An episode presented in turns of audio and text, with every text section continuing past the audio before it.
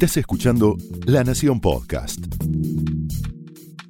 A continuación, el análisis económico de José del Río en Mesa Chica.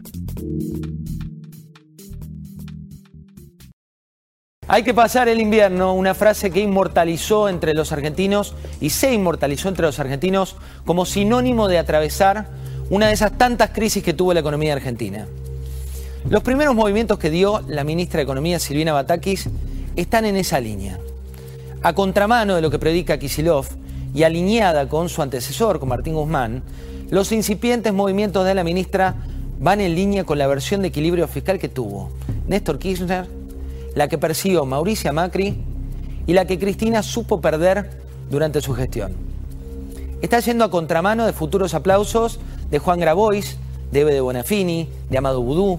Los kirchneristas más puros no salen por ahora de su asombro, pero esperaban otro debut más en línea con el mundo Kisilov que con escenas de Melconian explícito.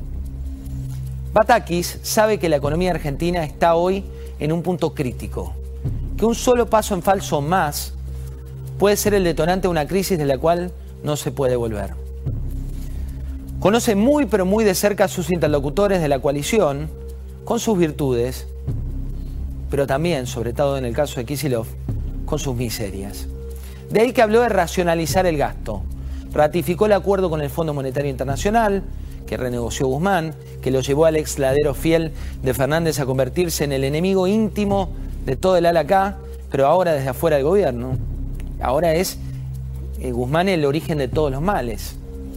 Sin embargo, la jefa dispuso no atacar por el momento y todos siguen sus lineamientos. Distinto cuando se daba que el presidente daba las órdenes y decía calma con Guzmán, pero le pegaban sin ton ni son. Por el momento, este giro ortodoxo del gobierno es discursivo. La reunión de Scioli hoy con los supermercadistas, que después nos va a contar Alfredo Sainz, fue la muestra del Frankenstein económico en el que nos embarcamos, donde por un lado tenés una ortodoxia y por otro tenés viejas recetas que no funcionaron. Batakis y el presidente Alberto Fernández tuvieron una reunión de tres horas, puertas cerradas, Quinta de Olivos. Allí avisoran otro eje que les preocupa más allá del relato. Es la evaluación. Una evaluación que tiene nubarrones políticos que vienen creciendo. Preguntas. ¿Hasta cuánto durará el silencio de CFK? En palabras de Batakis, la Argentina no va a gastar más de lo que tiene. ¿Hasta cuándo va a resistir Batakis las presiones de la línea más dura? Esa argumentación es una argumentación con la que están de acuerdo empresarios, economistas de otras facciones, pero que dicen hay que esperar, hay que ver que estas palabras sean hechos. Entre las medidas que vienen para la economía aparece el registro para que anoten quienes quieren conservar los subsidios de luz y gas. Hasta ahora estaba demorado. ¿Harán los K la vista gorda con esto? Otra cuestión que aparece es el revalúo inmobiliario, pero también hay que ir a la historia reciente y todas las complicaciones que tuvo Batakis en la provincia de Buenos Aires cuando implementó la misma medida. Medida que también tuvo a ella como impulsora del impuesto a la herencia que todavía no apareció en la agenda.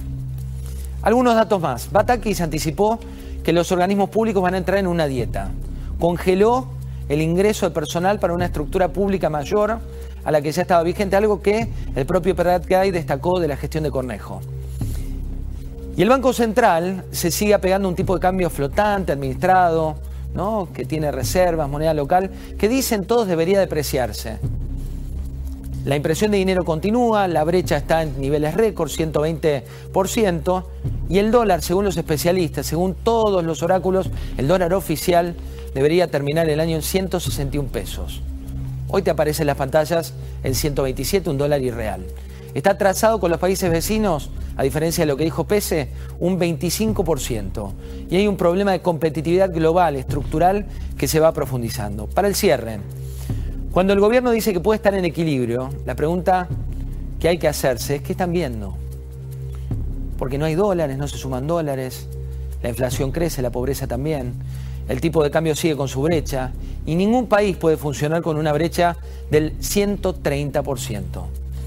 La situación es delicada, todos la conocen y de ahí se, entiende esta vuelta carnero que dio Batakis, donde todos hablan y pocos hacen.